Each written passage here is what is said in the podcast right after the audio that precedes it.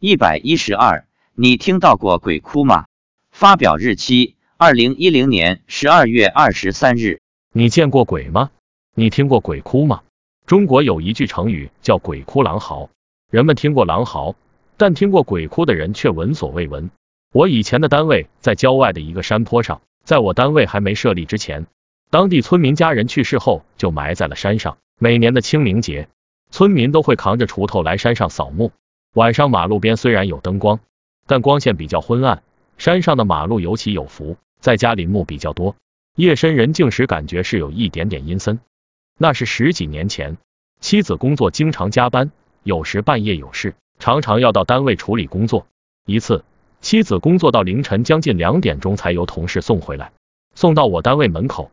到家后，妻子告诉我，刚才吓死人了，在下坡的地方听到远处阴暗处有鬼在哭。他说他吓坏了，赶紧加快脚步往家走，一边走一边念南无观世音菩萨。走离那个地方两百多米，才稍稍心安。我问你会不会听错了？会不会是人哭？他说不会，人的哭声不是这样的。我问他那鬼哭是什么样子的？他说跟人哭不一样，说不清楚，反正是听了感觉阴森恐怖，毛骨悚然。以后他每次晚回来。都是念着南无观音菩萨的名号，这个世界真奇妙，另一个世界更神秘。